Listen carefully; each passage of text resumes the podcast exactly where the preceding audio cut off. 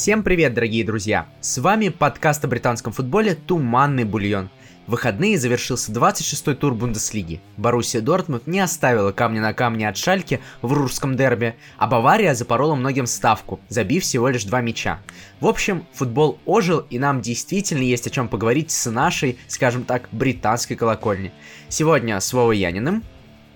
Всем привет. Лешей Меркушевым.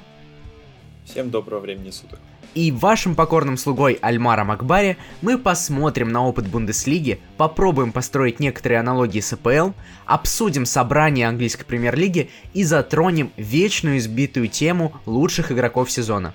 Не забудьте, кстати, подписаться на нас везде, где только можно, оценить подкаст и написать ваше мнение в комментарии. За качество, конечно, на данный момент не совсем готовы отвечать. Все-таки записываемся мы не в Коваркасте. Впрочем, меньше слов, больше дела. Но прежде чем мы перейдем к футбольной составляющей подкаста, хочется поговорить все-таки о самоизоляции. Вроде и прирост заболевших все-таки уменьшается, а вроде и в Китае новая вспышка. Леш, Вов, а, Расскажите, пожалуйста, прошло так много времени, до чего у вас еще руки дошли, помимо того, что мы обсуждали на стриме? А, ну, я со времени нашего стрима, да, решил максимально взяться за какое-то культурное развитие, поэтому я могу посоветовать сейчас нашим слушателям, которые прислушиваются, возможно, к нашим э, рекомендациям, три вещи. Одна, три культурные, соответственно, вещи. Одна книга, одна театральная постановка и одна кинематографическая постановка. А, книга, которую я хотел бы посоветовать, наверное, в этот раз, это... Я вот хочу сейчас выбрать между одной. Я, скорее всего, выберу все-таки э, «Идиот» э, Федора Михайловича Составевского как-то у меня руки не доходили все время до нее нормально в обычные наши будни. Но, тем не менее, я сейчас прочел и, наверное, могу это посоветовать как одну из самых лучших книг в русской классике. Если вы даже скептически относитесь, относитесь к русской классике, то, возможно, эта книга изменит ваше мнение о таковой. А насчет театральной постановки. Тоже как-то не, не сразу в, втянулся в этот весь а, тренд с э, выкладыванием старых театральных постановок всякими официальными страницами театров на Ютубе, но я дошел до британского, по-моему, британский национальный театр, э, до постановки 2011 года э, от Дэнни Бойла. Дэнни Бойл — это режиссер «Trainspotting», в нашем переводе более известный как «Фильм на игле», культовый шотландский фильм о жизни обычных шотландских парней. И в этой постановке у него сыграли Бенедикт Камбербэтч, представлении, которое не нуждается, и Джонни Ли Миллер, который также сыграл на игле, и еще в сериале «Элементарно», который является такой современной еще одной проекцией э, рассказов о Шерлоке Холмсе. Таким образом, то есть у него сыграли, по сути, два актера основные, которые представляли Шерлока Холмса в современных его версиях. И это постановка Франкенштейн, причем она существует в двух версиях. Обязательно посмотрите. В одной играет главного героя чудище э, Кимбербэтч, Камбербэтч, а во второй Джонни Ли Миллер. Очень советую, очень интересно. И третья э, рекомендация — это артхаусное кино. Не всем зайдет, но тем не менее э, порекомендую. Это галицийское кино. Э, точнее, ну, это испанский фильм на галицийском языке, который был на Каннах. Фильм называется «И придет огонь». Очень артхаусный, очень атмосферный фильм, очень недлительный, к сожалению, который я нашел только на э, русском, с русским дубляжом, я не нашел его оригинал нигде нормально. Опять же, любителям атмосферы, любителям чего-то э, красивого, на что посмотреть в течение часа-полутора, очень, очень рекомендую. У меня, у меня с этими рекомендациями все.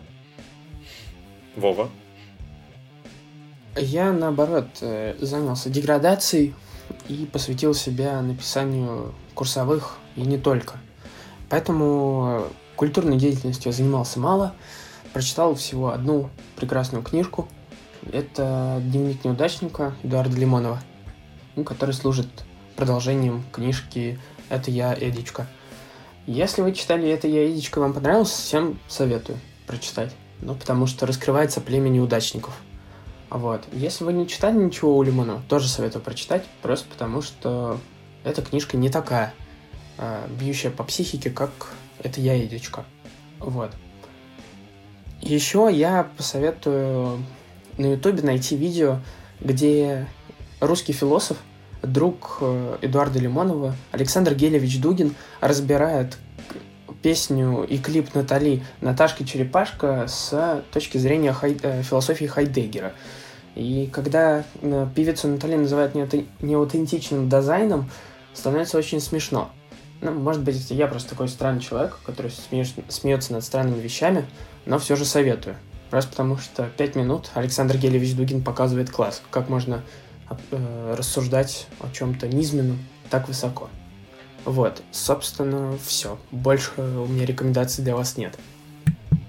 Заключительная рекомендация от меня, конечно же, конечно же, ребят, не стесняйтесь, как только закроете все свои курсовые, Э, доклады, рефераты и прочие дела по учебе.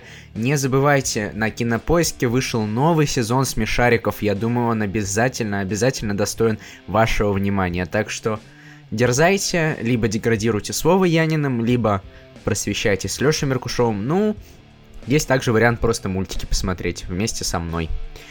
А мы переходим к следующей теме. Ну что ж, эти прошедшие выходные которые были давным-давно, мы записываемся в четверг, подарили нам немало хорошего для карантина футбола. Конечно, не знаю, как вам, ребят, а на мой взгляд, качество упало, причем и качество такой атмосферы, скажем так, и качество игры. Ну, давайте все-таки обсудим этот контекст подробнее про качество конкретно. Во-первых, скажите, ребят, мы, конечно, перед тем, как уйти на самоизоляцию, смотрели матчи без зрителей. Это и Лига Чемпионские, например, ПСЖ с Баруси играли ответный матч без зрителей. Это, конечно же, и дерби Ювентуса и Интера. Почему дерби, я не знаю, но матч был тяжелым.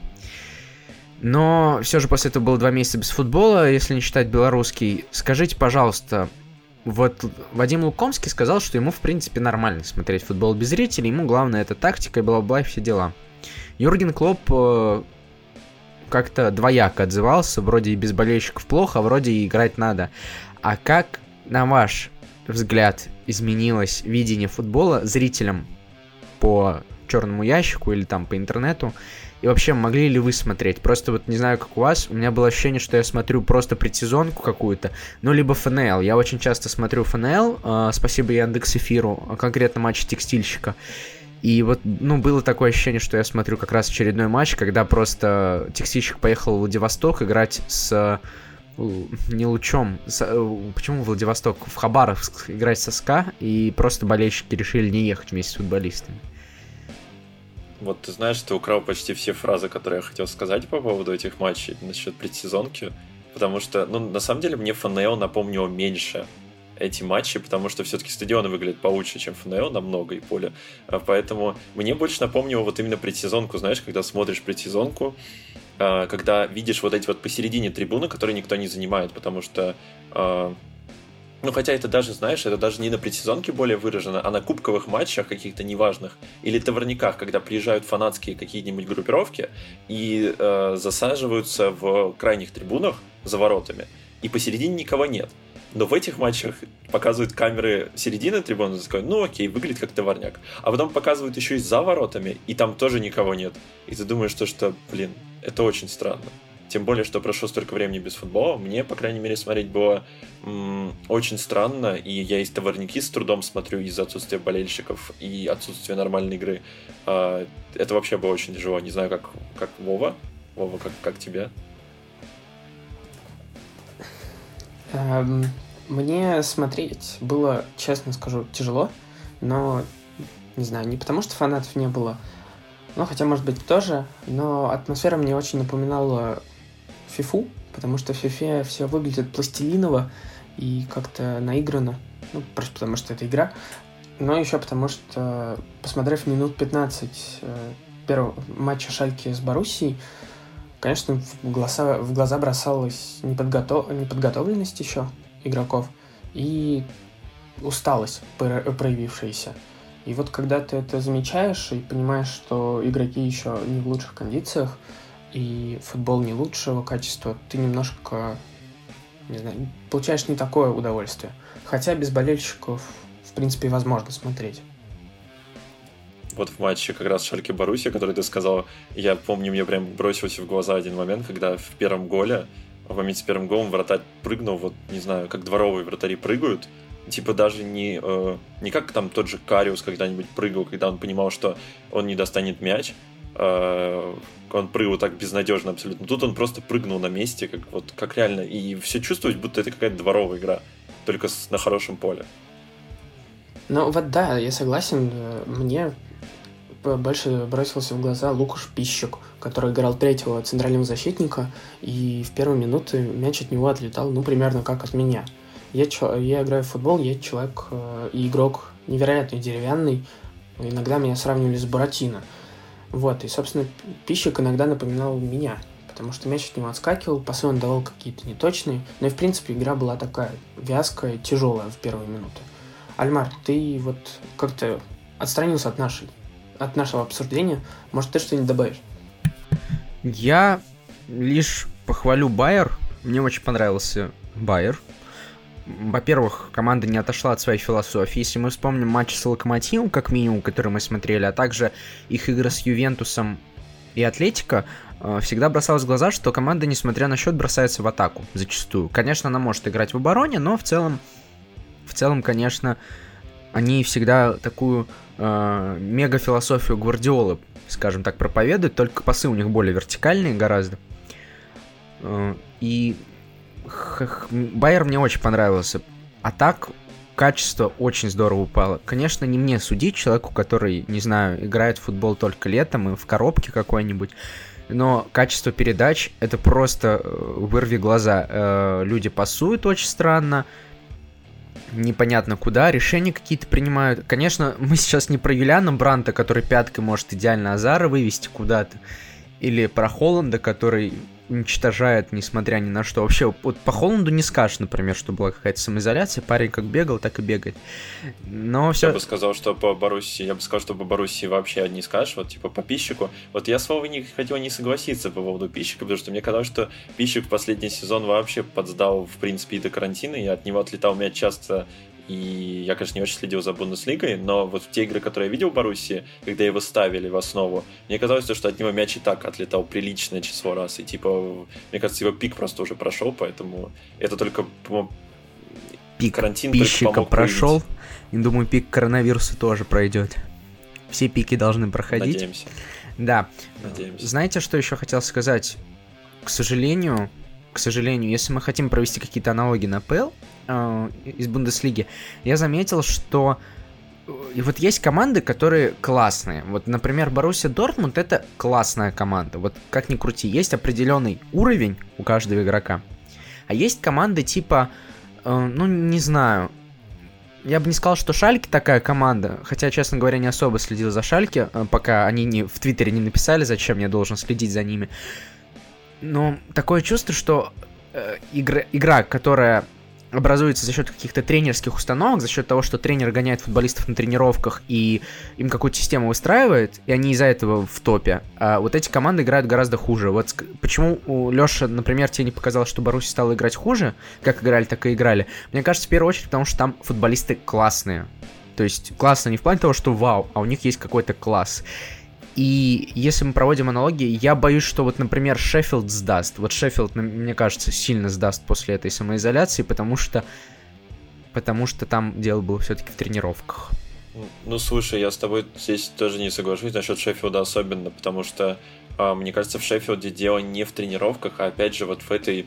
Это, конечно, субъективная вещь, очень субъективная вещь, но стабильность очень проявляется вот после карантина, судя по немецкому чемпионату, то есть Шальке.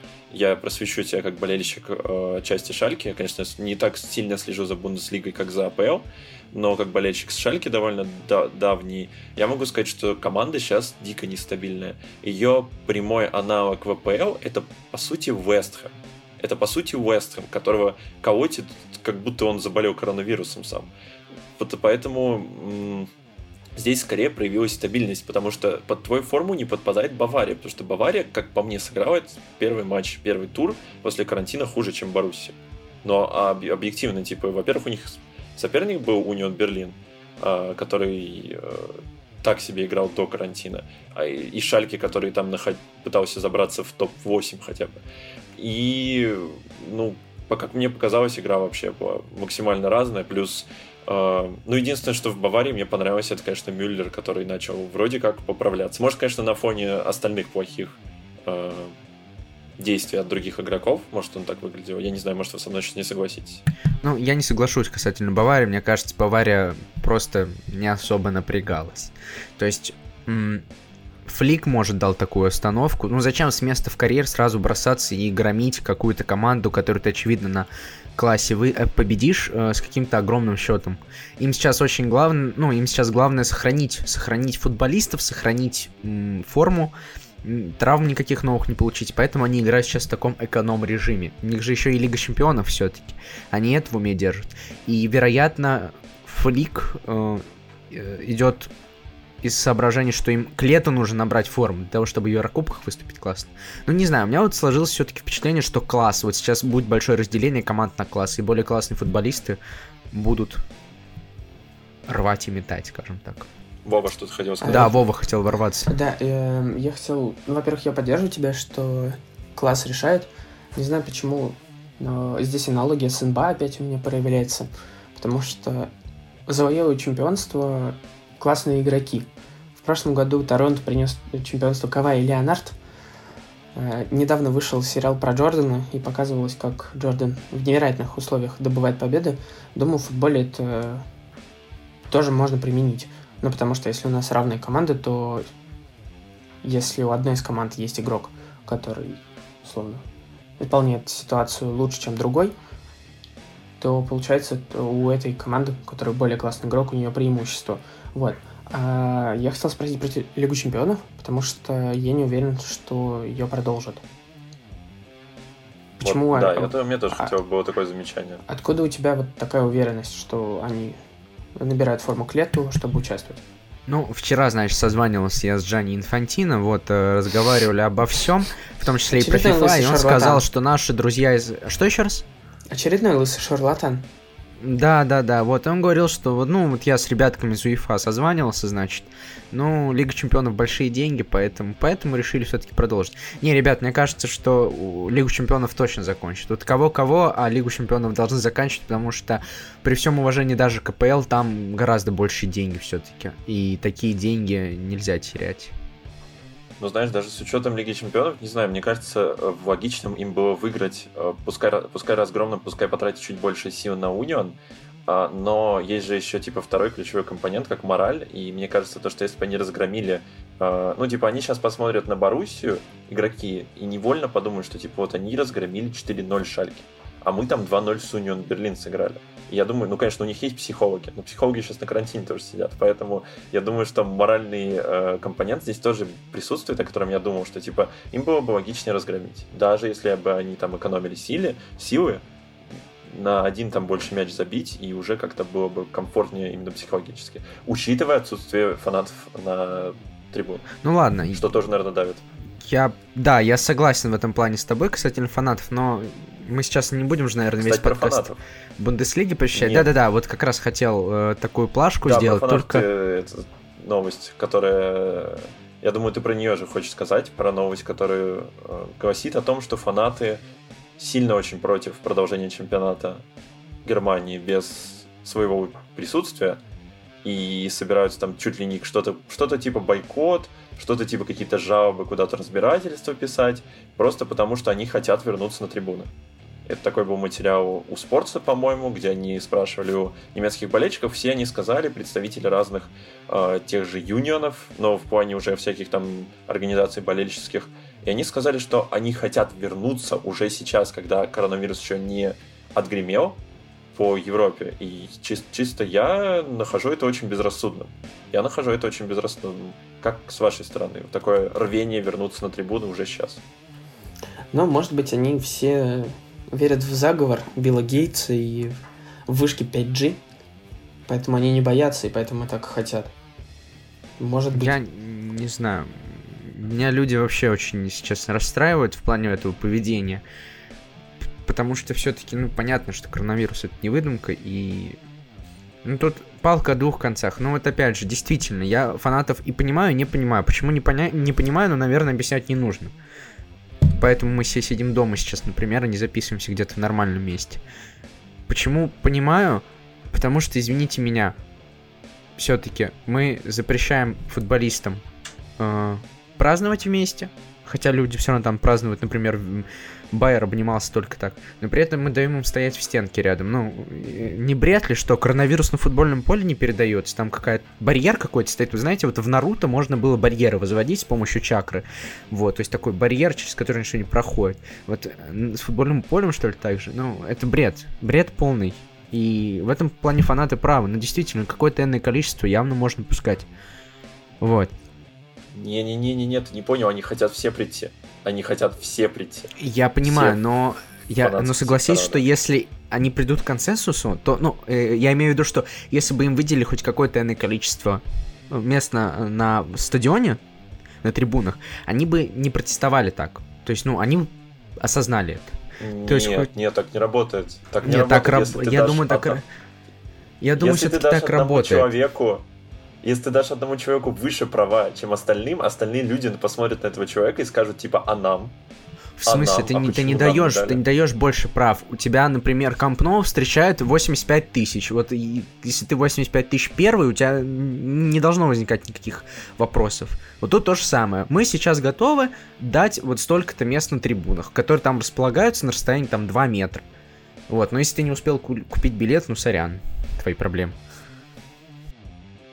Ну, кстати, вот насчет двух метров, насчет двух метров это умно, потому что, ну, я об этом часто не думал, но все равно, типа, здесь э, риск, потому что большое все равно скопление людей, и без разницы, если там будет среди этих дву- двух метра сидящих э, людей хотя бы один, ну, там заразится минимум.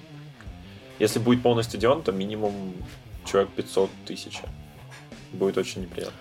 Вова, прости, что перебил. Да нет, нет, у меня просто, во-первых, такой вопрос, да, я согласен с Лешей, что тоже получится опять вспышка заражения, просто потому что люди будут э, заходить и заходить и входить через одни, через одно место. Вот. А второе, ну вот, Альмар, а, предположим, у нас есть 10 тысяч э, болельщиков, владельцев абонемента. И кому из них достанется билеты? Ну, то есть, вот это, это хороший такой... вопрос. Это хороший вопрос. Я не знаю, как на него ответить.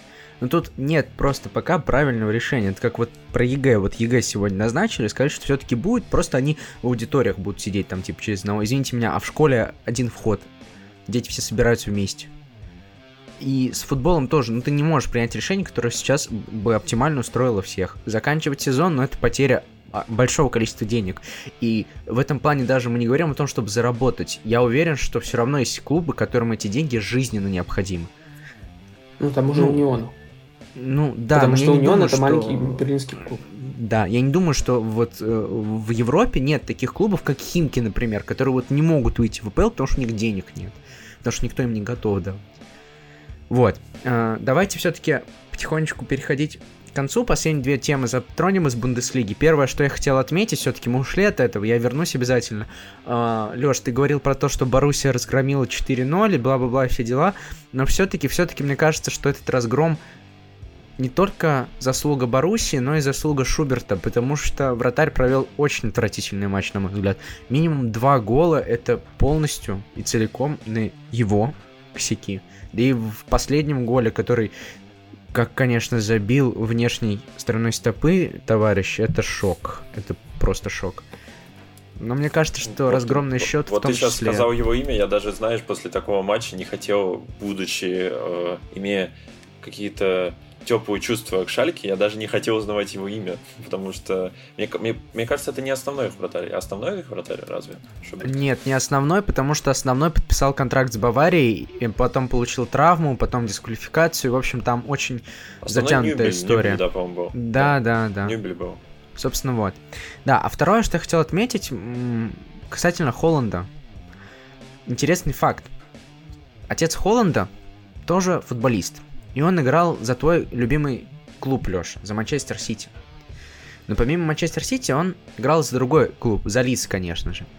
И у него была забавная история с Роем Кином, когда он заявил Рою Кину, получившему травму крестов, что он симулянт. И когда был манчестерское дерби, э, Рой Кин ему колено, по сути, выбил. То есть он прямой ногой пошел, конечно, его удалили.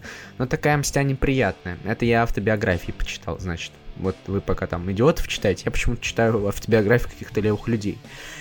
Вот. И я это к тому, что Холланд-то отец может запретить переходить в МЮ. Вот. Да, он может ему... Я вот только как раз пришел к этому же выводу, пока тебя слушал, знаешь... Это, а, это какой-то... а ведь его связывали. А ведь его связывали э... с семью. Я не знаю, откуда вы решили. Ну, ну, почему вообще решили, что это вообще возможно? Мы же живем в современном мире. Ну, как может папа э, запретить ему переходить в клуб? Потому что он И... его агент в том числе. Но как запретить? Но он, он, если он, он решает хочет, его вопросы он... тоже. Ну и хорошо, Я он думаю, идет... то, что... Ну, кому парню 19 лет, ты угораешь, э, отец Вова, имеет смотри. над ним какую-то власть. Вова, ну, смотри, ну, как бы... у него отец агент, он доверил своему отцу быть агентом. Я думаю, то, что у них между собой доверие большое. И если он Но скажет ему, значит... типа, сынок, он ему скажет, сын, Манчестер Юнайтед не очень добрый клуб, не иди. Я думаю, он прислушается. Тем ну, более, что он норвежец. Норвежцы, у норвежцев, насколько помню, семейные ценности весьма и весьма а, стоят. У меня есть два, два контраргумента. Во-первых, э, отца э, Холланда сломал не весь клуб Манчестер Юнайтед, а всего, всего один игрок. Ну, то есть один игрок не определяет весь клуб. Это не Астон Вилла, условно. И не как Блэкпул, за который играл Рамзи. Э, Рамсей, извините. Вот. А во-вторых, ну, отношения могут портиться. Ну, вот просто ну и там есть Сульшер, который с ним Мольд играл и бла-бла-бла, да. Ну да, то есть я не знаю, почему нельзя перейти, если уже были разговоры о том, что его может купить Манчестер зимой. Ну, то есть, говорить о том, что папа ему не разрешит просто потому, что Рой Кин э, его сломал за то, что папа Холланда был не очень приятным человеком, ну, это прям очень сложная схема, э, достойная Александра Гелевича Дугина.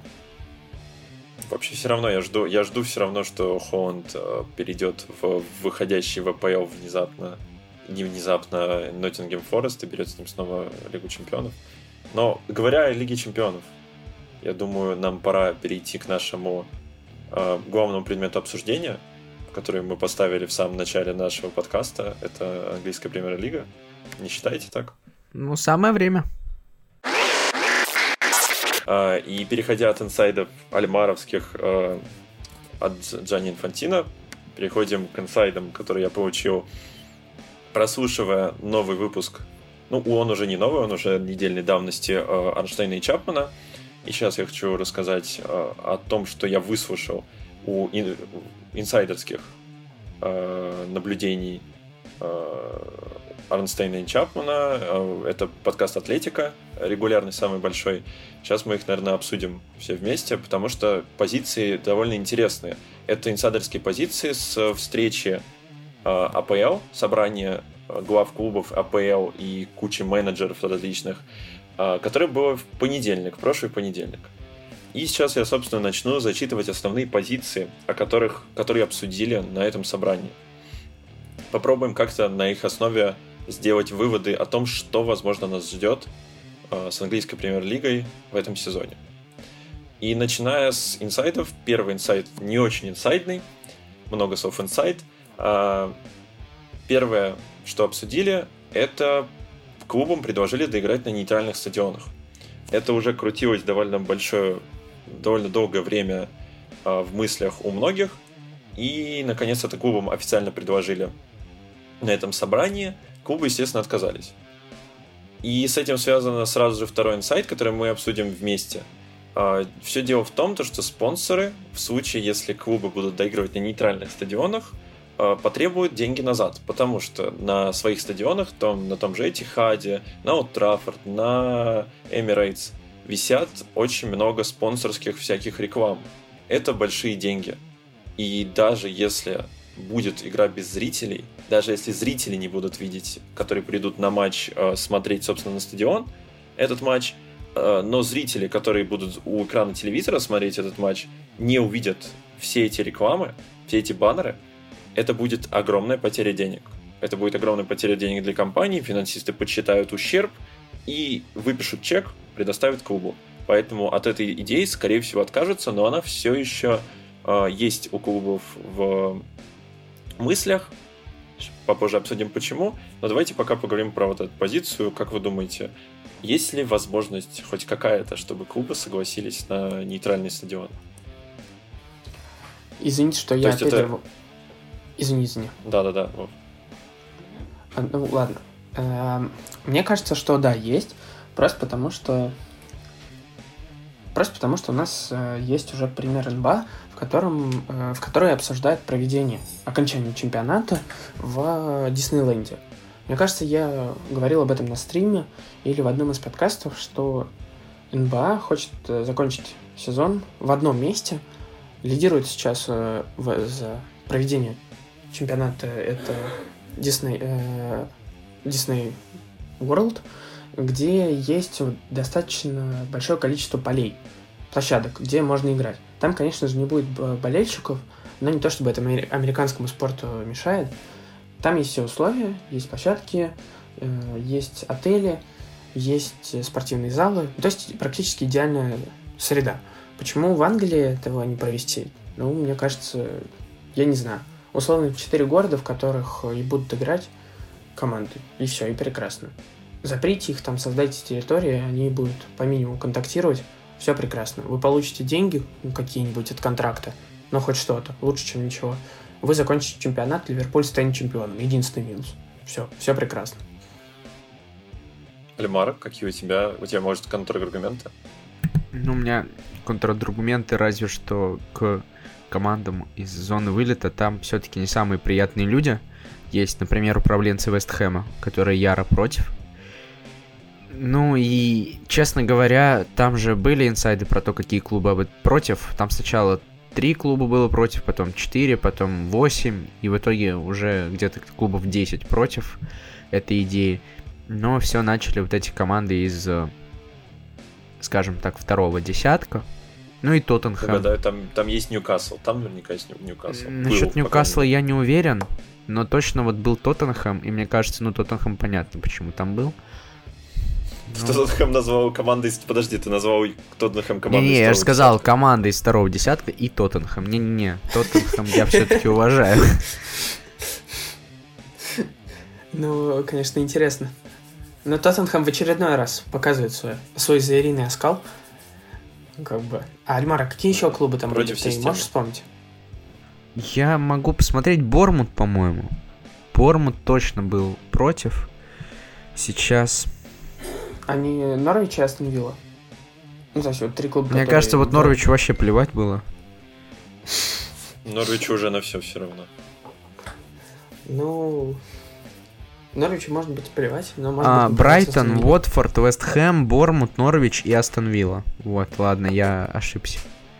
Но причем написано Норвич... в меньшей степени Астон Вилла. Это инсайт из Телеграфа. Значит в меньшей степени? Типа там Я было не знаю. два человека из Остановилы, один, один проголосовал нет, один да? Я не знаю. Ну, так Телеграф написал. Что поделать? Мне казалось, что Норвичу должно было быть уже все равно, потому что Норвич заболел коронавирусом до эпидемии коронавируса. С самого начала сезона. И продолжал лежать, прям не поднимаясь с кровати. Но продолжая список наших инсайдов, потому что есть более интересная еще позиция насчет денег именно. Не только спонсоры запросили деньги, но и те, от кого это не ожидали. Запросили деньги свои назад телевизионщики. А, объясняю нашим слушателям, почему этого не ожидали. По первому уговору, по первым э, переговорам с телевизионщиками, телевизионщики согласились, то что если сезон не будет доигрываться, они получают все деньги назад. Ну, по крайней мере, большую часть там за остаток сезона, за сезон, который сыграли до начала всей этой пандемии коронавируса, на самом деле там часть намного более меньше э, сохранялась у, у клубов денег. Ну, то есть там 20% остается у клубов, 80% возвращается телевизионщикам. И если бы продолжался сезон, телевизионщики бы говорили, окей, нам нормально, продолжайте, мы к вам претензий не имеем. Все равно мы деньги свои получим, потому что трансляции будут Теперь же телевизионщики, не знаю, что с ними произошло, какие они пересчеты сделали, но телевизионщики сказали, нам все равно договаривайтесь, договаривайтесь о продолжении сезона, о завершении сезона, нам все равно. Мы деньги вас все равно попросим, причем большую часть. То есть те самые 80% у клубов попросят в любом случае. И у меня здесь появляется логичный вопрос. А есть ли резон тогда доигрывать сезон, если деньги, которые а э, деньги от телевизионных трансляций, насколько помню, составляют где-то 70% дохода, ну, может, 60% дохода. Есть ли смысл продолжать дальше, если такие э, экстремальные условия ставят телевизионщики, то есть это Sky Sports, это BN Sports, э, это третий, не помню, как называется, ретранслятор э, АПЛ и ни, низших лиг. Есть ли смысл продолжать, господа? Ливерпуль ответит «да». Конечно, есть смысл. Я думаю, что да, есть смысл, просто потому что нужно показать, что даже в таких э, тяжелых условиях команда готова доигрывать, и это просто поднимает престиж лиги. Ну, потому что это показывает и доказывает, что лига и английский футбол готовы играть до конца и готовы отставить там, условно свои ценности. Альмара, какие у тебя мысли? Потому что Вова выбрал стратегию 300 спартанцев. Но я разделяю на самом деле эту позицию, потому что логично, что мораль тоже играет роль большую. Я выберу, знаешь, такую стратегию, что все-таки я простой студент, который пока не готов, не готов э, понимать, что все-таки важнее, потому что, ну, я скажу честно, что, конечно, всем хочется играть, всем хочется футбола и любыми способами закончить сезон. Да и даже, давайте будем честны, при, всем, при всей нелюбви к Ливерпулю и шуткам про них, ну, грустно будет, если они получат э, свой желанный трофей. Но там, конечно, вот эти 80% условные, которые они попросят назад, это ведь, ну, я вот сижу просто в общежитии и думаю, ну, 80%, ну, подумаешь, там, типа, ну, что-то. А это же огромные колоссальные деньги, это источник дохода, и в итоге АПЛ, который мы так любим, в том числе за то, что это богатая лига, и которая может себе позволить многое, в том числе и трансферы, обеднеет. Это очень не хочется. Вот. Поэтому я тут, наверное, займу позицию такого э, серого человечка. Люди, которые наверху, точнее не наверху, а вон там, дяденьки, они сами разберутся. И то, как они сделают, это будет э, лучшее решение. Потому что все равно правильного решения нет здесь. Ну, нет решения по Паретто, когда всем окей. Придется пойти на какие-то уступки. И вот тут ну, надо найти минимальные потери. Путь для минимальных потерь.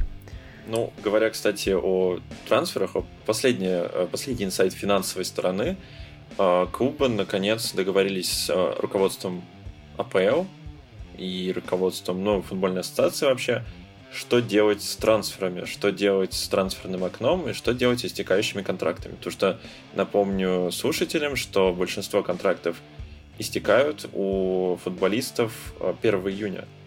Большинство контрактов истекают 1 июня у футболистов, и нужно что-то до этого сделать. И э, Лига дала добро на три выхода. На три выхода. А, соответственно, первый выход – это распрощаться с футболистом. Обычный разрыв контракта, ну, не разрыв контракта, футболист просто уходит, он становится свободным агентом. Это можно было и раньше. Второй, третий вариант немножко новые. А, второй вариант называется, если я неправильно а, помню, что-то типа 23-дневный план. Ну, короче, смысл в том, то, что до 23 июня клубы должны принять решение – то есть уже на 23, 23 дня, 3 дня им дается больше а, с игроком, они должны принять решение о том, будут ли они перепис, переподписывать а, футболиста. То есть им дали больше времени, и они могут переподписать футболиста, но не на полный контракт, а до конца этого сезона. Причем в этом контракте будет написано, что там все равно, когда сезон закончится, то есть до его конца, до самого последнего матча. Это может быть август, это может быть сентябрь, это может быть декабрь. Он должен будет доиграть. При этом зарплата не должна уменьшаться или увеличиваться сильно. Но игрок может запросить немножко повышения. Немножко там 5-10%. А, и третий вариант новый – это обмен игроков между клубами. То есть они, по сути, сделают как я понял, по крайней мере, из того, что я услышал Арштейна и Чапмана, они сделают что-то типа драфта. Драфта в американских всяких э, чемпионатах. То есть игроков можно будет отдать другому клубу в ВПЛ. То есть, допустим, Педро может, сможет уйти в условный Вестхэм. А Уильям, например, может э, уйти в условный Ньюкасл. Кстати, почему бы и нет? А, ну и понятно, что останется еще одна функция, еще одна опция, как и было до этого, переподписать игрока на полноценный контракт там, на 2-3 года. И вот у меня в связи с этим к вам еще вопросы. Во-первых, э, я хочу ваши мысли услышать насчет такого решения, как по мне, очень грамотного. А, естественно, вот этот вот пункт насчет 5-10% поднятой зарплаты – во время переподписания до конца сезона, мне кажется, станет ключевым в переподписании контракта со многими игроками. Потому что клубы в условиях такого а, давления телевизионщиков не захотят поднимать зарплаты. И какие игроки вот из тех, у кого заканчивается контракт, по вашему мнению, могут стать э, на, на месте и упершись, не соглашаться на никакое не понижение э, и даже попросить больше? Какие это игроки каких клубов, по вашему мнению? Я могу назвать точно игрока, который останется, несмотря на любые условия контракта. Останется, в смысле, до конца сезона конкретно. Это Давид Сильва. То есть вот Давид Сильва 100% доиграет этот сезон за Манчестер Сити, а потом уже спокойно уйдет. Вот. И не могу не похвастаться, а точнее порадоваться. Я думаю, что Вова Янин меня особо может поддержать в моей радости. У Челси два игрока подписали контракты полноценные еще на сезон. Это Вилли Кабальера, если кто забыл, это лысый из э, Манчестер Сити бывший. Аргентинский вратарь, который привез очень курьезный гол на чем 2018. А второй это бог футбола, э, герой многих обложек GQ, на мой взгляд, э, человек, у которого борода круче даже, чем у меня, и вообще прекрасный человек, это Оливье Жиру. Вот, Оливье Жиру подписал тоже контракт на год с Челси. И я в восторге. Я рад, безумно рад, что батя, батя остался в команде. Вот. Предвосхищая ответ Вовы, кстати, подтвержу твою информацию по поводу Давида Сильва. Давид Сильва, по-моему, вчера или сегодня в интервью сказал то, что он останется действительно в Манчестер Сити до конца сезона, что э, однако после конца этого сезона он уйдет. Увы. Пока неизвестно куда, но он уйдет. Вова. Ну, ладно. А, возвращаясь к величайшему игроку АПЛ э, в 21 веке, я, конечно, рад, что мы сможем лицезреть его гениальнейшее явление народу еще целый год. Ну, э, предположим, что премьер-лига в следующем году будет играться нормально, обычно, как мы привыкли. А также очень рад Вилли Кабальера, да, добро пожаловать домой. Вот. А вообще про контракты, ну, как сказать, мне кажется, что наоборот, опять продвигая американскую тему, будет э, распространен драфт и обмен игроками. Ну, то есть мы это видели в велич... великом обмене Мхитаряна на Алексиса Санчеса, который перевернул мир футбола, конечно же. Но и сейчас, потому что клубам нужно уменьшать затраты. Ну, то есть единственные клубы, которые могут тратить деньги сейчас, оста... э, это, как мне кажется, Манчестер Сити, может быть, Арсенал, ну, если Стэн Кронки даст денег. То есть ну, то есть, да, мы убираем сразу Арсенал, я оговорился, извините. Но если пройдет в итоге покупка, то Ньюкасл. Вот у нас есть... Да, да, да, да, конечно. Э, вот три клуба, которые могут покупать, отдавать, не знаю, 100 миллионов выплачивать. Ну, в общем, вести себя как обычно. А остальные клубы, я думаю, больше будут нацелены на обмен игроков. Ну, потому что сейчас мы условно можем сказать, что ну, давайте приведем пример. Какой клуб? Какой клуб? Ну, к примеру, тот же Арсенал. Арсеналу точно нужен центральный защитник. Ну, то есть придет э, Салиба из Сент-Этьена, но сейчас, э, поскольку холдинг долго будет останавливаться, нужен запасной центральный защитник. То есть... Ну, вот Абамиянга могут поменять на кого-нибудь. Да, э, Абамиянга на Джеймс Тарковски. Прекрасный будет э, замена. Э, собственно, я, я был бы не против, это было бы интересно посмотреть. Но все же, обмены и просто будут команды находить друг у друга, кого можно. Им нужно поднять просто... Думаю, что молодежки еще. Ну да, и молодежки, но просто, э, молодежки, я думаю, их будут использовать как активы. Они будут себя показывать, и потом их будут сразу либо менять, либо продавать. Потому что молодежь, ну, условно, предположим, что молодежь быстрее восстанавливается, физически сильнее и просто ну, физически как бы, более способна проводить больше времени. И после как раз пандемии это и важнее. Поэтому вот, собственно, у меня такие мысли. Спасибо, спасибо, Вова, спасибо, Альмар. Подводя итог, нас ждет весьма интересная, интересная ситуация. Вот в районе 23 июня, наверное, появится снова, снова живет трансфер-маркет, который сейчас немножко затих, потому что, ну, что делать, какие трансферы прогнозировать, когда непонятно, когда будет трансферное окно. А, продолжая с нашими инсайдами, продолжая с нашими инсайдами, сейчас будет блок инсайдов, связанных уже не с финансами, а с проведением, собственно, матчей. А, первый инсайт – это то, что в прошлый понедельник впервые обсудили досрочное завершение сезона серьезно обсудили. То есть до этого все слухи, которые были, они были несостоятельны. А, АПЛ не рассматривал возможность досрочного завершения сезона, однако этот вариант остается очень непроработанным, и, скорее всего, э, в его направлении работа не будет начинаться активно. То есть мы можем сказать «Ура!», скорее всего, АПЛ продолжится рано или поздно. Теперь более конструктивные вещи – а, тренировки уже начались, насколько мы знаем. Насколько мы знаем, уже тренировки начались, а, и уже поступили первые жалобы от игроков. Мы это, конечно, еще обсудим по поводу липких мячей. А, и вообще, что неудобно тренироваться, бла-бла-бла, много жалоб.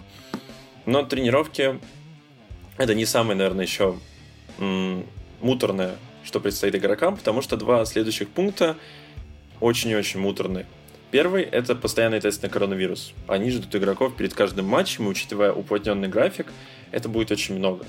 И э, на самом деле, если будут брать кровь из вены, если будут брать кровь из вены каждый день в течение, там, если будут каждые три дня, каждый день на протяжении трех дней матчи, это в какой-то степени может, как врач могу сказать, это в какой-то степени может повлиять даже на состояние игроков, потому что а, ну, у кого-то лучше работает кроветворение, у кого-то хуже. И это может реально повлиять. А, ну, то есть постоянно будут держать э, в страхе игроков, что они не выйдут на следующий матч, потому что тесты будут за 24 часа до. За 24 часа до будут отправляться в лаборатории, будет экспресс-тест э, давать какие-то результаты, игроков будут пускать или нет. И еще один более э, связанный с выносливостью игроков пункт, это то, что АПЛ рассматривает вот это всерьез, что несколько игр будут проводиться в один день на стадионе. Объясняю почему. А, потому что в этом случае будет использование персонала, хотя Бундеслига такого не сделала, но АПЛ реально это рассматривает, что персонал будет использоваться в меньшей степени. Весь все охранники, тренера, массажисты, там, не знаю, врачи, вот это все, а, им нужно будет меньше мотаться по городам, добираться до стадионов и э, меньше дней все это делать, если будут играть в один день несколько игр на стадионе. Но у меня такой вопрос большой, и этим мы заканчиваем наши инсайды, это довольно глобальный вопрос. Что, во-первых, что вы обо всем этом думаете, и во-вторых, а не умрут ли команды, потому что график так будет уплощенным, упро... Э, более сдвинутым и более э, частые будут матчи, не умрут ли вообще команды, не умрут ли вообще игроки от перенапряжения? Я даже не знаю, что сказать. Ну, потому что если играть в один день, два матча, ну, это становится похоже уже не на профессиональный футбол немножко. Ну, потому что... Там несколько, там несколько, ты представляешь себе, это не два, это, возможно, три. Это, возможно, три. Ну, вот это, конечно, вызывает э, вопрос об адекватности футбольных чиновников. Вот, но как бы, да, это даже немного в шок приводит. Не знаю, Альмар, может, ты что-нибудь скажешь, потому что я как-то не могу пока говорить. Я скажу, что мне страшно за стадионы, в первую очередь, бог с футболистами-то. Газоны очень долго готовят к матчам. Вот, ну, мы опять по итогу получим, не знаю, Юргенов Клопов, которые жалуются на ветер, и, не знаю, каких-нибудь э, других тренеров, которые жалуются на кочки, ямы, вот это все. Вот, ну, в России, по-моему, очень часто жалуются, что мы приехали, а там, типа, болото, а не стадион. Вот то же самое нас ждет и в таком случае. Ну, представьте, типа, газон же за два часа, ну, ладно, за полтора часа игры жестко меняется. Слушай, ну я с тобой не согласен. И становится непригодным. С тобой не согласен, что игроки менее важны, чем стадионы. Ну, стадионы, да, у стадионов действительно есть шанс. Я не говорил, что игроки менее важны. Ты сказал. Я говорю, что бог с ними, с игроками. Ну вот. Ну, я не, не... Так это не значит, что они менее важны. Ну, просто потому что, да, во-первых, ты напомню, у меня мысль хорошая, да, что у стадионов есть шанс вернуться в эпоху Оливера Кромвеля, и Уэмбли может превратиться вместо битвы в Э, во время войны Белой Алой Розы, а, но все-таки игроков, мне кажется, более жалко. Потому что травмы посыпятся очень сильно, мне кажется, и прям будет... Так они в том числе посыпятся как раз-таки из того, что стадион будет некачественный, из того, что появятся ну какие-то ну, да. кочки, наоборот, какие-то ямы, и кресты, например, порвать будет вообще Я думаю, в их концепции подразумевается то, что начинаются игры где-то в 9 часов утра, наверное, или в 8 часов утра, стадион после там игра идет там 2 часа, получается, с перерывами. Потом стадион обрабатывается, а, получается, это 11, 11 часов, с 11 где-то до часа он обрабатывается, с часа до 3 они играют еще раз, потом он снова обрабатывается, и потом третий можно уже вечером провести. Я вижу это только Не, конечно, так. я в 8 утра вставал ради того, что посмотреть Копа Америка какую-нибудь. Ну, не в 8, ладно, в 5 я вставал где-то. Но что-то как-то жестко, мне кажется, в 8 утра футболистам Англии вставать. Прикинь, типа, у тебя в 8 утра у тебя игра начинается. Да там же Салах проспит какой-нибудь по-любому. А, нет, не Салах, господи, кто-то... Сейчас, я читал недавно материал Андрей о том, как какой-то футболист проспал в Англии тренировку. Да, Воронин, Воронин, Воронин проспал. Да-да. А, на Новый год, да, кажется, он нажрался, и Happy New Year, да, да, да, забавный материал. Ну, ну нет, таких безответственных игроков, ну не знаю, такой э, блиц опрос, как вы думаете, кто может вообще проспать? Я думаю, что один из этих игроков это какой-нибудь Джек Грилиш. Вот. А двух других я пока... Ты видел, как он сейчас выглядит? Э, карантинно. Вообще фотки с разминки, э, с тренировок, это что-то, конечно. Волосы у Янга и Канте, ну где ты это мог видеть? Вот да, кстати, одна из... Я не видел, как Канте сейчас выглядит, но мне очень интересует вот это. Не лысый Нгола Канте. Это что-то из... Э, мне кажется, у вообще у этих матчей еще подряд, э, три, три матча подряд, э, есть еще один минус. Если будет играть Ливерпуль, там будет Милнер. И Милнер, учитывая его психическое состояние после карантина и на карантине, мне кажется, он перебьет там все три команды, против которых им нужно будет играть. Поэтому я не знаю, может его правда... Милнер как раз-таки будет наоборот, он будет перекладывать травинки на газоне, как камешки и чайные пакетики. Он будет в смирительной рубашке ползать по... и утрамбовывать как раз-таки газон после игры, да, наверное. Судя по его поведению. Все-таки Милнер гений, все-таки. Милнер гений и железный человек. Давайте, кстати, вспомним человека, который э, легенда не меньше, чем Джеймс Милнер для английской премьер-лиги. Э, ну что ж, наша любимая рубрика. Бра. Вова, как там дела у нашего любимого француза? Э, честно, Альмар, я могу тебе сказать, э, я тебе могу описать, как я себя мира ощущал, когда пытался узнать, как дела у нашего любимого француза. Фредерик Гилбер – практически не пользуется соцсетями. В Фейсбуке он ничего не постит. В Инстаграме постит одну фотографию в неделю. Очень редко, э, заметьте. Но это чаще, чем ты.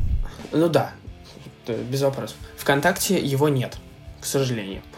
И, собственно, стало немножко грустно, но потом э, я посмотрел, и, в общем-то, Фредерик Гильбер живет просто прекрасно. Во-первых, у него он один из создателей французского бренда модных мишек. Ну, то есть вот Тимати дел, э, покупает и в Инстаграме выкладывает каких-то очень, очень странные фигурки мишек. Во-первых, дорогие слушатели, извините, что я упомянул имя Тимати, вообще вспомнил о нем. Но просто похожая ситуация. Фредерик Гилбер тоже производит, или его компания производит каких-то странных мишек. больше похожих на панд. Вот. И, собственно, в Инстаграме он сейчас проводит конкурс, э, условия которого это нужно поставить лайк, подписаться и сделать репост вроде бы. И, может быть, вы выиграете футболку Фредерика Гильбера. Вот. Это первая новость. А вторая новость, ну, просто, мне кажется, лучше, лучше всего характеризует нашего прекрасного героя, любимца вообще красавца. А, он прекрасно пошутил. Его спросили, как он относится к тренировкам, на которых нельзя биться, бороться, ну, то есть идти в стыке, отнимать жест, жестко матч, э, мяч. И, собственно, Фредерик Гильберг сказал, что это будет... Это конец карьеры для него.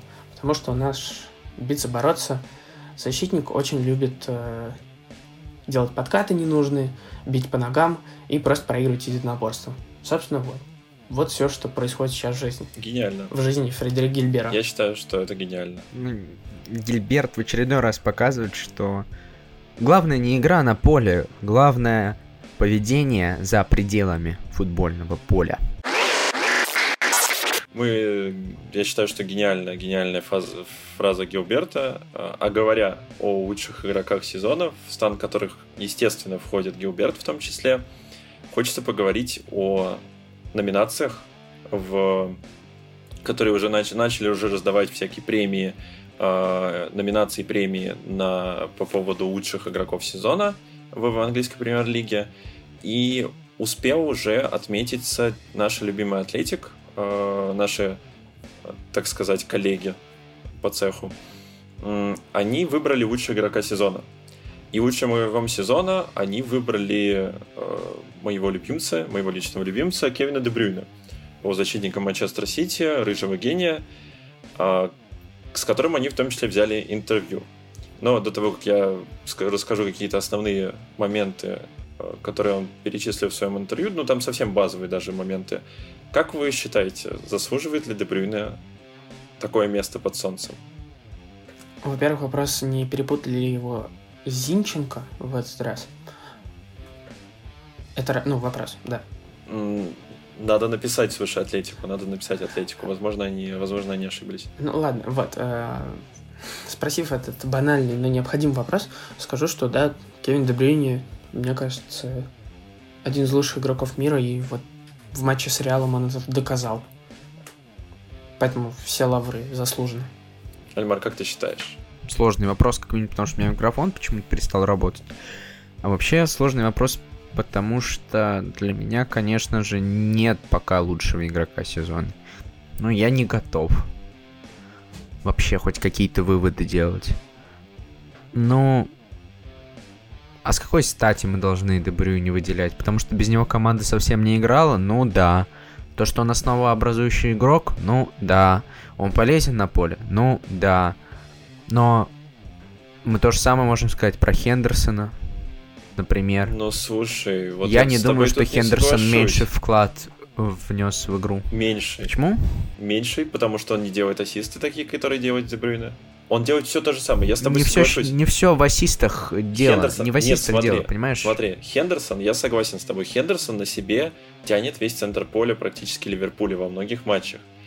Этим же занимается и Дебрюйна. То есть Дебрюйна, если ты внимательно смотрел матчи Сити в этом сезоне, в прошлом, ну, в, говорим об этом сезоне, в том числе, он делает очень много черновой работы. Он делает абсолютно все то же самое, что делает Хендерсон в Сити.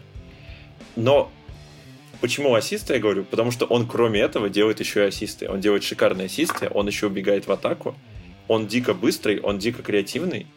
И ну, он это давай, делает да. Он это делает здорово, да, но давай не забывайте про такие вещи, как предголевые пасы, давай не забывать еще и о харизме. Я не думаю, что Дебрюни, например, лидер в раздевалке, понимают, ну, а Хендерсон это капитан. Э, помимо того, ну, все-таки, где Ливерпуль сейчас, где сейчас Ман-Сити, я понимаю, что Дебрю немного пропускал относительно. Но были матчи, в которых он должен был вытаскивать, а он не вытащил. Ну хорошо, с Реалом, да, он сыграл клево. Я не знаю, я, кому? честно говоря, согласен с тем, что Дебрю не крутой. Вот, ну, ей-богу, я сейчас просто попытался привести контраргументы к этому. И взял первый попавшийся э, камень. Ну, знаешь, когда ты хочешь кинуть камень просто, чтобы кинуть, и у тебя вот что под рукой лежит, ага, Хендерсон лежит под рукой, ну, возьму его, кину. Понимаешь? Вот. Его, наверное, еще выбрали, потому что э, по крайней мере, я так думаю. Потому что в прошлом сезоне, на самом деле, премию заслуживали и Салах, и Дебрюйне. Откровенно, они были оба замечательны. Но Совокупности? Дали... Ну да, ну да. Ну и Салаху дали... Вот я считаю, что Салаху дали, во-первых, потому что э, больше достижений.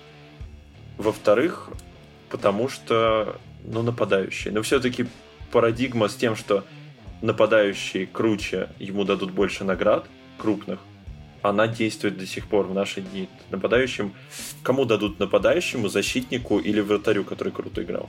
Конечно, нападающим, потому что он просто забил больше голов. Это было более заметно большинству людей, которые смотрели матчи. Поэтому Дебрюйне, э, на самом деле премия Дебрюйне, если ему дадут еще и официальную премию, я считаю, может хотя бы в ВПЛ сдвинуть парадигму, в том числе к полузащите. Например, хотя бы полузащите. То, что полузащитник тоже может получить награду. Ну или... Ну, не знаю, ну, по крайней мере, мне кажется, он заслужил... Он просто заслужил за вот это все время.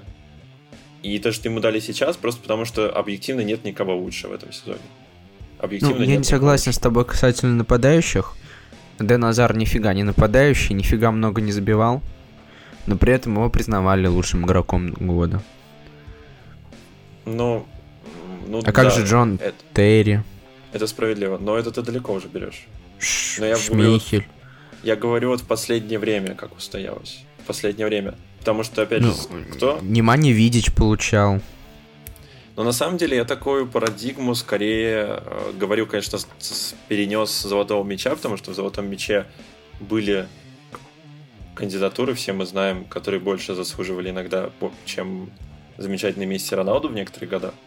Я думаю, наши даже слушатели без проблем назовут года, и кто мог получить эти премии в начале десятых годов. Но не будем об этом. Не будем о грустном. Хм. Не будем о грустном давайте тогда закончим на такой лирической ноте. Давайте представим, что АПЛ возвращаются вот уже в эти выходные. Там не Боруссия условно будет играть с Байером, а наш любимый АПЛ, точнее наша любимая АПЛ возвращается. Какой бы матч вы посоветовали в первую очередь посмотреть подписчикам и слушателям? А мы можем сами пары составить или из тех, что должны были доигрывать?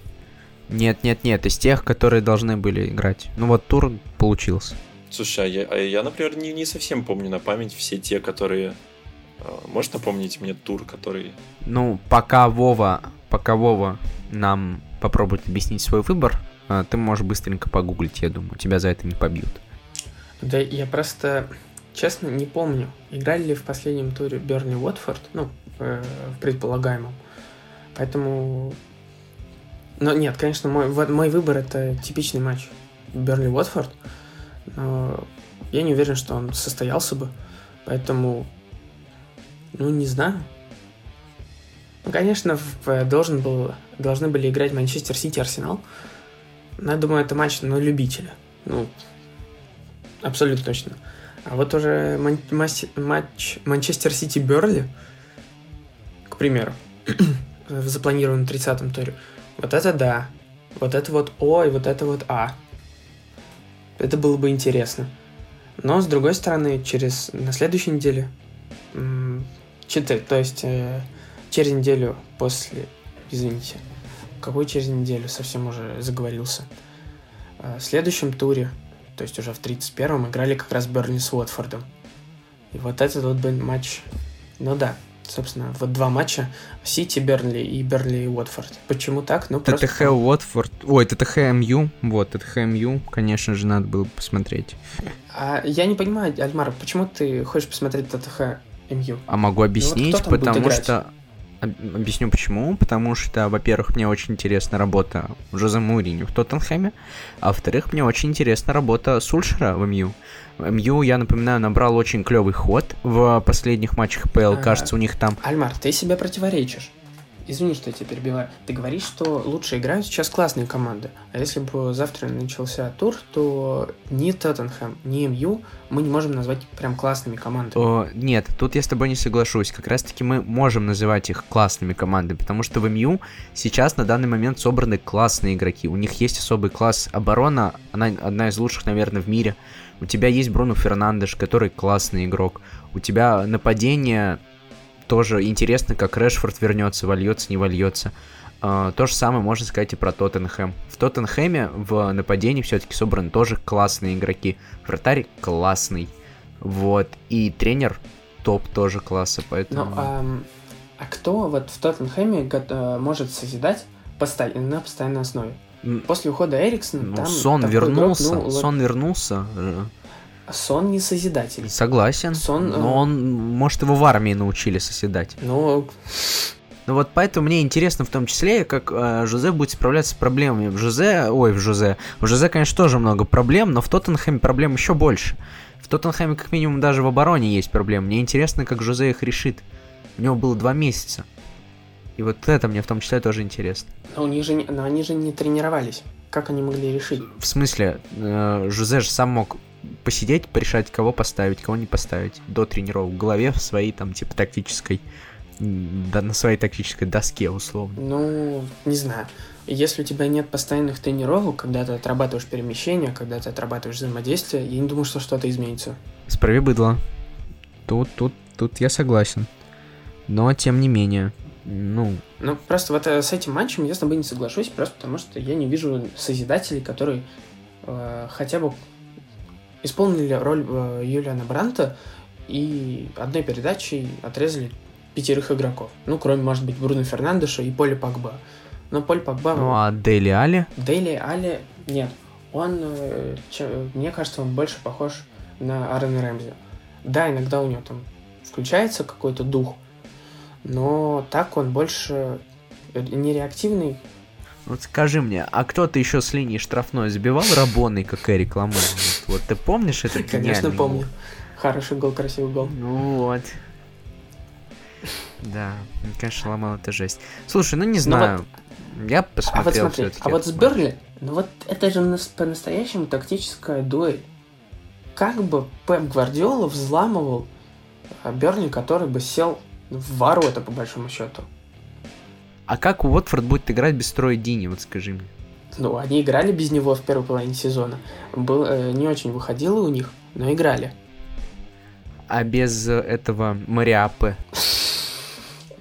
Ну вот видишь, э, почему я просто назвал эти матчи? Просто потому что я надеюсь, что Берли попадет в Еврокубки. Не знаю почему, потому что в Еврокубке должен попасть Арсенал.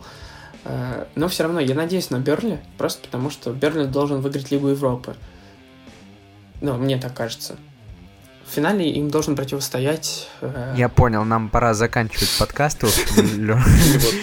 Вы вот выиграли, да, вы вот выиграли мне время пока что. Я удивлен, кстати, Альмар, что ты не назвал, что ты назвал Тоттенхэм Манчестер Юнайтед именно. Ну, понятно, что твои теплые чувства к Жозе. А не Челси Астон Вилла или что? Нет, я хотел сказать про э, матчи 30 и 32 тура. Первый матч это Ньюкасл Шеффилд. Шеффилд будет приезжать к Ньюкаслу, и мне будет лично интересно посмотреть, как будет Ньюкасл чувствовать себя психологически после смены владельца. Плюс Шеффилд, ты сам говорил про посмотреть, как будет Шеффилд. Ну, Шеффилд, да, ну за Шеффилдом интересно А второй, наблюдать, 32-й тур, это Шеффилд будет дома принимать Тоттенхэм. Это будет реванш за эту ничью обидную, в которой, как по мне, Шеффилд должен был выигрывать. Которая да. Да, которая была в 9 правда. ноября был матч. Ну, тогда я надеюсь, что когда мы выйдем с э, изоляции, все возьмут реванш судьбы и сделают все те э, задачи, выполнить эти задачи, которые они себе ставили, там, не знаю, сходить в бар, э, пойти попинать мяч в коробке, ну или просто э, обнять, обнять э, прохожего и загреметь потом в тюрьму за нарушение личного пространства. В общем, совсем скоро мы сможем делать то, что хотим, без всяких на то ограничений. Ну, а это долгий подкаст. Почему-то у нас э, в таких карантинных условиях не получается э, сократить наш хронометраж. Мы все же с вами сегодня были Вова эм, Янин. Всего доброго. Леша Меркушев. Не болейте. И я, Альмар Акбари, читайте автобиографию Фергюсона, автобиографию Дидье Драгба и, пожалуйста, не берите академ и избегайте пересдач. Всем пока!